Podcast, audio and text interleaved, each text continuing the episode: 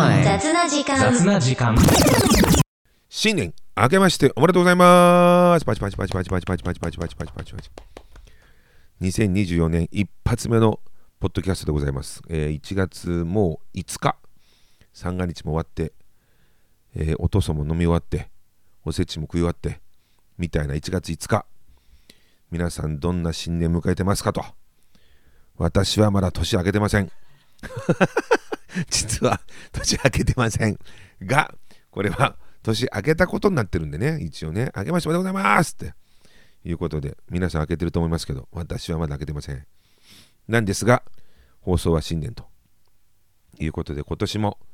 えーポッドキャスト松村健一の雑な時間ぜひ、えーお付き合いいただけたらと。2024年も改めてまたお付き合いいただけたらということで今年も今日からスタートでございます。でね早速何の話をしようかと思ってて。えーっとね今年今年ってか去年ねどっちからいこうかな、まあ、今年今年もいいか。今年はまず何て言ったってパリ五輪があるオリンピックイヤーですよね。えーっと8月だったかな？にパリ五輪があるそうなんですけど。あとね結構大きなニュース今年あるんですよ。えーっと7月の前半らしいんですけどお札が新しくなる。新紙幣。ね。1000円札5000円札1万円札がえー2000円札はもうないけど、えーこの3種類が新しくなると。でもしかしたら日本国における紙の紙幣の最後かもしれないと。もうこれ以上紙幣を作ることはないんじゃないかと。新しく。なぜか電子になっちゃうからってね。電子マネーになっちゃうからもしかしたら紙で触るお札の最後かもしれないなんて話もありますけどとかあとねまあ細かいこと言うとね結構あるんですよ。なんかあの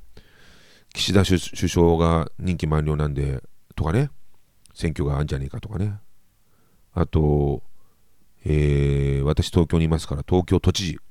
あれも7月に任期満了らしいんで都知事選があるんじゃねえかとかね。これ選挙の話題があとアメリカ。アメリカ大統領の中間選挙だけ？があるんじゃないかとかね。あるあるあるとかね。っていうふうに意外と海外では韓国も大統領変わるのかな？台湾も総統が変わるのかな？なんつって割と世界はいろいろこうリーダーが変わる。ニュースが今年は1年間多いんじゃないかと思うしスポーツではまあなんて言ったってオリンピック。まあね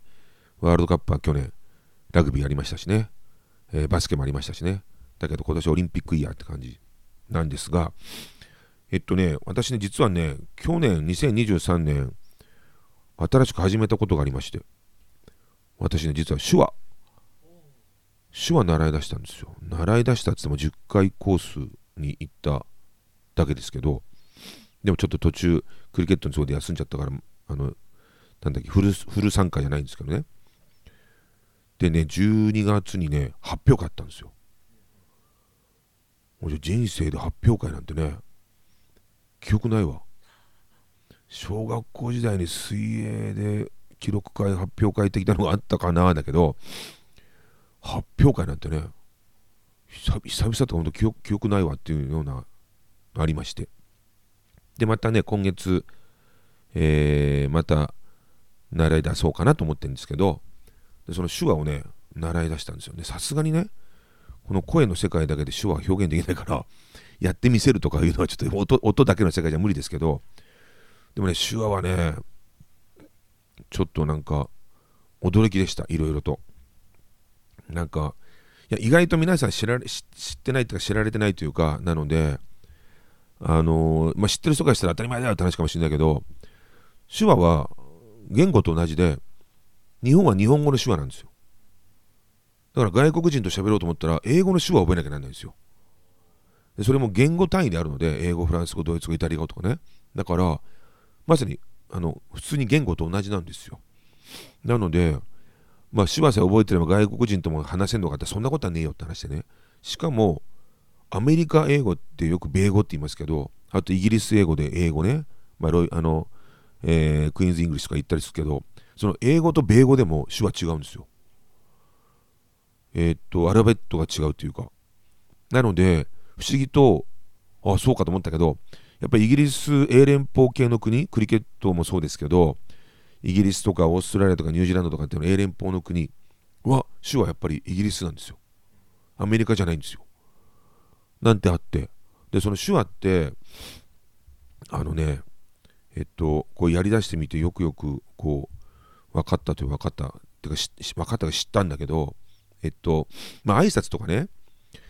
そうだな。まあ物のの用物の言葉として単語。例えばそうだな。何でもいいんだけどそこそパソコンでもいいしスマホでもいいし、まあ、電話でもいいし、まあ、メガネでもコップでもなんか何でもいいんだけどそういうのってこう一個で一発で表現できるようになってんですよ。まあ挨拶もそうだけど、こんにちはとかね、あのありがとうとかね、そういうのはね。と別にあの指文字ってあるんですよ。あ、い、う、え、おってのがそれぞれ1文字ずつ指で表現すると。で、これが日本語の場合は50音あるわけでね、50個。で、50音あって、それ以外に濁点、ガギグゲゴとかね、あと、丸、パピプペポがあって、ちっちゃいつ、クリケットの、ケットのちっちゃいつみたいなね、ちっちゃいつと。それから、こう伸びる棒、ラーメンみたいな。とか、これ全部指棒なんですよ。あ、いやいやいや指文字なんですよ。で、指文字で表現するものと、から一発で手話として表現するものとあるわけ。で、例えば、そうだな、まあ、日本なんていうのは、えっと、一つでこう表現するんです。日本って。オーストラリアも、オーストラリアってこうやるんですよ。オーストラリア、あ、オースこうやるんですよ。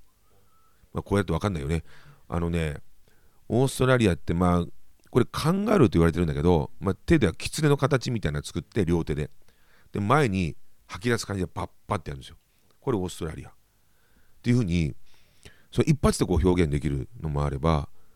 東京都なんていうのはこう東京都なんですよ東京と都がで東京は一発であるけど都は立ち捨ての都と一緒なんですよ。この兼ねてる言葉もあって例えばかきくけこの空それから数字の9が世田谷区とか港区の区同じなんですよ。1個区。だクリケットの区も数字の9も世田谷区の区も全部一つの区なんですよ。区ってか指文字で区なんですよ。っていうふうに兼ねてるのもあればまあいろいろなのね。でその発表会があったんで12月にね。実は YouTube にちょろっと上がってるんですけど絶対紹介しないけど。そう。ちょっと恥ずかしくて紹介しないけど。それでその発表会があってで私そんなにそんなとこ全然できない側だったからあちなみにねえー、っとその手話なんで手話やることになったかっていうかその手話教室との出会いはきっかけは私手話そのものに興味があったんです前から。ずっと。それで2020年実際21年になりましたけど東京オリンピック・パラリンピックのボランティアやってでもともとパラに関しては、パラ競技に関しては、2016、7年ぐらいから、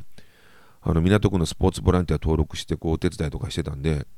で、その中でいわゆるブラインドサッカーとかもお手伝いしたことあってね、で、その盲目の人のそのブラインドってやつはクリケットもあって、ブラインドクリケットってあって、で、昔、相当昔ですけど、BSNHK かなんかの世界のスポーツみたいな、このちょっとしたコーナーで、ブラインドクリケットが取り上げられたことがあって、その字幕の役に関してこれが正しいですかみたいな確認が NHK から来たことがあってね、その時にブラインドサッカーじゃない、ブラインドクリケットって知ったんですよ。だけど、やっぱりブラインドって結局カラカラカラカラ音がするボールを転が転がして打つんですけど、ちょっとやっぱり難しいなというかそのこうちょっと違うし我々のやってるクリケットとだしその盲目の方にクリケットを伝えるので難しいなと思ったしあと違うイベントであの車椅子の方にもやったことあるんですけどやっぱ車椅子の方にバット持ってもらって打つのってなかなか難しいの。どうしても片手打ちあのテニスみたいな片手打ちになっちゃう。なんてのあってでもせっかくならクリケットをその障害者とかねそういう人たちにも知るチャンスもしくは一緒にやれるチャンスないかなって前々から思ってて。であの東京オリンピックのオリンピック・パラリンピックのボランティアしてた頃だと思うんだけど、えっと、ニュースで、えっと、さっきの盲目の人ブラインドっていうじゃないですか。で、老和者、あの喋れない人、口が聞けない人とか、聴覚障害がある人とかのことを老和者って言うんですけど、こと英語でデフって言うんですよ。で、なので、デフリンピックってまだ別個にあるんですよ。で、それが2025年に東京で、日本で初開催なんですけど、東京でデフリンピックが開催されるというニュースを3年ぐらい前に知って、ちょっとなんかボランティアの手伝いの手伝ってみたいなと。だけど、手話できねえしなと思っていうのがまず頭の中にあったの。ぼやーんと。で手話覚えたいなと。で別にあの目黒なんとかってあのジャニーズの人に憧れたわけでもなんでもなくてねサイレンってドラマでハマっちゃった女性いっぱいいるらしいけど俺も全然関係ないんだけど、まあ、見てましたけどあれ。だけどそのその手話手話のあのドラマ見てましたけど見たりするけど別にそれに影響を受けたわけじゃなくてその前からそう思ってて。そしたらあのオーストラリアばっかし大好きだオーストラリア好きな人ばっかしが集まる、まあ、グループがあって私もそのメンバーに入れてもらっててでコロナの2021年ぐらいかな。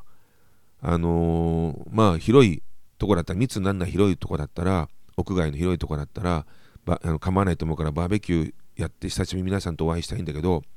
あのやりませんかって案内があってまだコロナ最中のマスクしてなきゃならない時だけどね。で行ったんですよ。でそこに手話の先生いたんですよ。オーストラリア好きのメンバーの中に。であ私実は手話に興味持ってるんですよってその時にアピールしたわけ。そしたら私は世田谷区で教えてると。あ私世田谷区民ですよとかっつってで教われるチャンスあるんですかって今コロナだからやってないと。でまあそのうち復活したらあのお知らせしますねみたいなこと言われてだけど復活したんだけどオンラインだったわけ。であとその世田谷区の情報で行くとすぐ埋まっちゃうんだよ。その目黒効果か分かんないけどサイレント効果か分かんないけどもうとにかくすぐ埋まっちゃうんだよ。でまああとズームだったしってのもあってね。で今度対面でズームじゃなくて対面でその先生があの主催されてる教室行政の世田谷区じゃなくて先生のされてる教室の方で対面で復活してまたあの初心者編入門編をやりますって案内があってあじゃあ参加しますと。言って去年9月かなあの第1回が毎毎週じゃないけどあの土曜日にこうこう定期的にあったんですよ。12月まで。で参加したんです。でね多分、ま、初級本当の本当の俺みたいな全くのズブの素人からまあ、ちょっと初級に俺なんか入門入門者って入門編なんだけどと、まあ、入門のちょっと上の初級の人これ同じクラスなんですけど、まあ、15人ぐらいかないたんだけど全部女性。全員女性。あの20代ぐらいから多分50代ぐらいまで。でも多いのはあのコアなのは 20, 20代30代。割と若い人。女性だけ。おっさん俺一人。男俺一人。まあ浮いてる。めっちゃ浮いてる。でもちろん俺の素性なんか誰も知らないからね。クリケットだなんだ全く会社の会社がどう仕事がどうだとか何も知らない人たちのなわけですよ。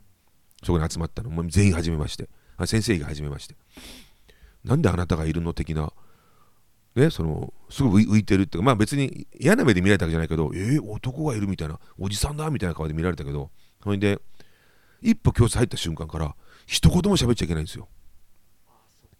そう。あの先生もちろん喋れますよ。日本あの耳も聞こえるしもちろん喋れるんだけど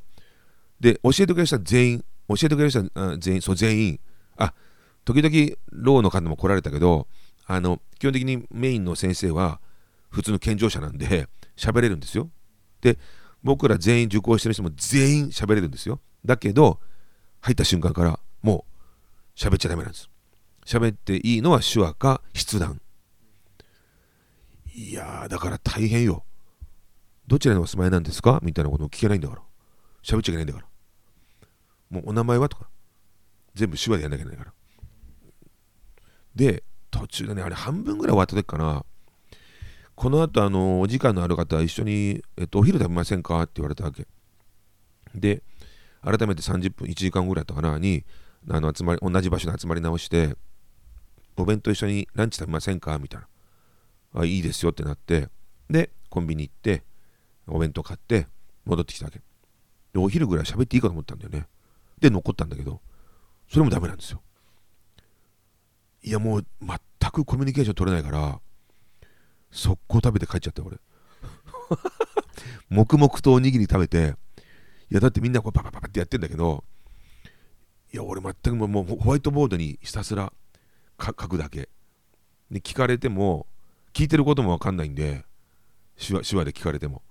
何聞いてんだろうって顔になるじゃん。で向こうも仕方ないから手話ああのホワイトボードにこういうこと聞いたのよみたいなこと書いてくれてああなるほどっつって。でこっち手話で表現できないからホワイトボードに。結局筆談で会話してるだけ。何の意味もないっていうさ。お互い声出るんだよ。会話できるんだよ。だけど筆談でホワイトボードで書いてる。これじゃしょうがねえなと思って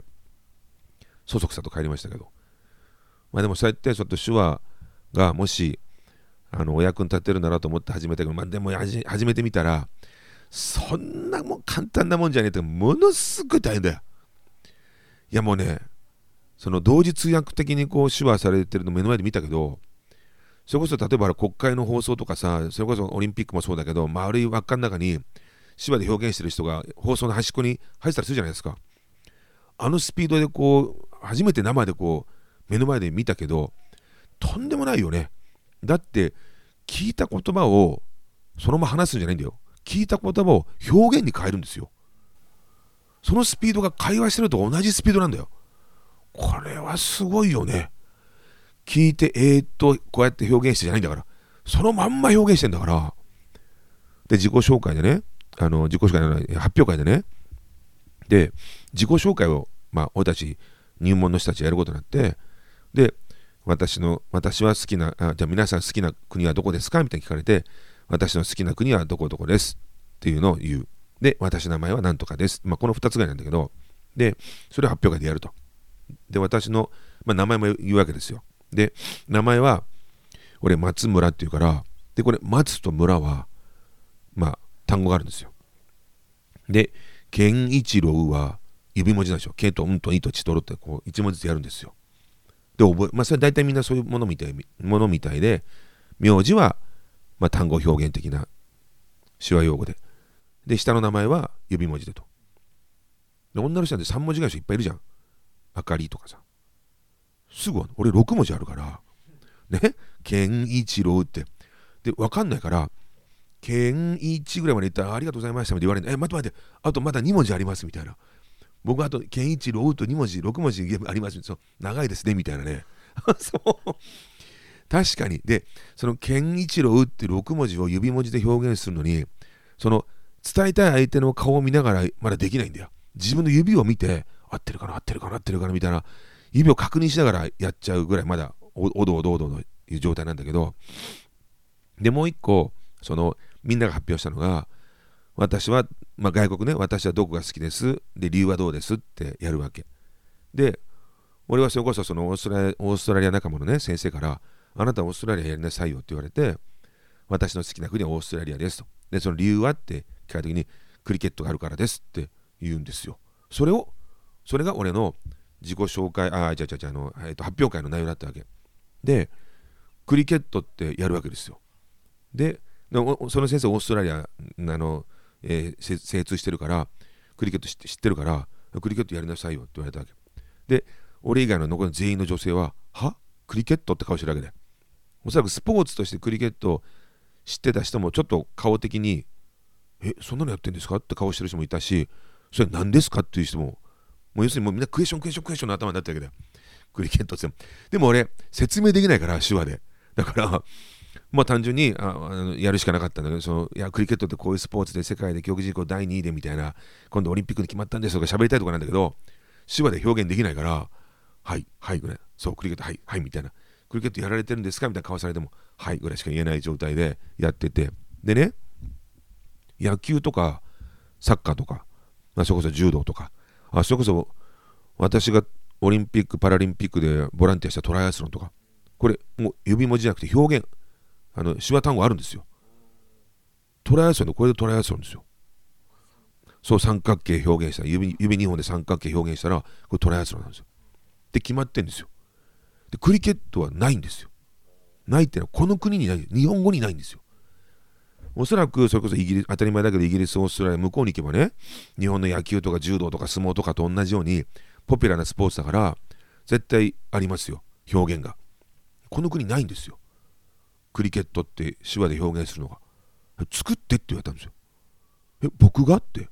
でそうあなた作ってって。で結局表現するね。表現した後でクとリとケとちっちゃいツとトとクリケットってちっちゃいあ1文字ずつ指文字で表現プラスクとリとケとツとトとクリケットって言葉をセットでやることであ今のがクリケットってスポーツの表現だったんだなってことが伝わるわけでやってって言われて。でまあ音声だから絶対伝わんないけどこうやったわけですよ。これバットクリケット縦振りするのでバット縦振りにする格好をしてでちなみに「く」「り」「け」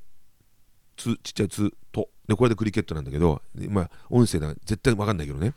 そう。今指でやってみせたんだけどそう。でこれでクリケットなんですよ。でこのこの動作と「く」と「れ」と「け」と「つ」とやって見てる人がああれクリケットなんだって分かるわけですよ。でやったわけ。でそれを発表会で発表したわけ。ででこれね浸透しないかなと思ってて私のやった表現が。2028年オリンピック追加競技になりましたよね。で日本語に手話ないんですよクリケットが。でもあの NHK の中継とかでちっちゃい枠の中であの手話通訳士の人が手話で説明してるよね。あん中でクリケットも説明しなきゃなんなくなるわけですよ。まあ、だったら、まあ、クとリとケとちっちゃいつととってクリケットっていうもう指文字だけじゃなくて俺が考え出したこの表現のこれでクリケットっていうのを NHK とかの輪っかの中の通訳あ、ね、手話通訳士がやってくんねえかなって思っててなのでますます俺クリあのクリケットじゃないの手話を覚えてで手話でクリケットのルールが説明できるぐらいまで覚えてこの俺が考え出した日本語の手話のクリケットっていう手話文字を NHK の2028年のオリンピック中継の時に使ってもらえないかなって今企んでるっていうさ。それは。いやだってもうこれでいいんじゃないか？俺が考えたやつでこれでいいんじゃないかと思ってんでなんかこの放送伝わってねどうにか伝わって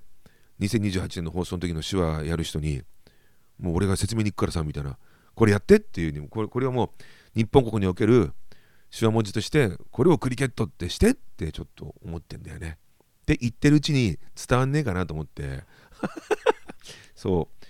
う。でちょっと私今年はちょっと正月早々あの宣言しちゃいますけど手話もっと勉強します。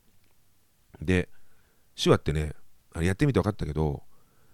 ブラインドの盲目の方には悪いけどやっぱ目から入る情報があるのでぶっちゃけ見た目そんなに差がない。あの去年の去年って2023年の8月だったかな？にデフの、えーと、フットサルがワールドカップあったんですよ。デフのフットサルのワールドカップでえっと女子がなんとワールドカップ優勝してるんですよ。でこれ全然日本で報道されなかったんだけど男子も3位な3位になってるんですよ。でこのデフの競技ってまあ、聴覚障害とか耳聞こえないとかあの、えっと、発言できないとかあっても声出せないとかあっても目が見えるのでぶっちゃけもし音声なしで見たら健常者がデフか見分けつかないぐらいですよ。あのスポーツの場面では。だから、まあ、やっぱりあのデフの人だったらクリケットを一緒にやれそうなとか教えられそうな気がするのでまあ可能性として僕が手話もっと覚えられたら日本のデフのろう者の方々にクリケットをこう知ってもらってデフのクリケットで国際大会行かねえかみたいなあるんですよ。ちゃんとデフのあの国際協会があるしオーストラリアもニュージーランドも南アフリカも全部デフの協会あるんですよ。なので今度はデフの方々ロアの方々とろう者とクリケットチーム作って国際大会行きた行きたいなみたいなちょっと野望が生まれてきたんで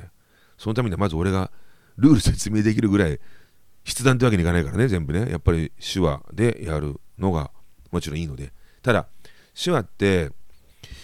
やっぱりねあのネイティブの人要するにろう者の方のやる手話と俺らみたいに覚えたその人の手話とちょっとやっぱ違うみたいなんだよね。なんかあの例えば英会話教室で学んだ文法的な英語をしゃべる人ともうネイティブで生まれ持って英語を覚えた人同士の会話っていうのとやっぱりその勉強として語学として勉強した英語をしゃべる人って多分ネイティブからしてみたら違うんだよね。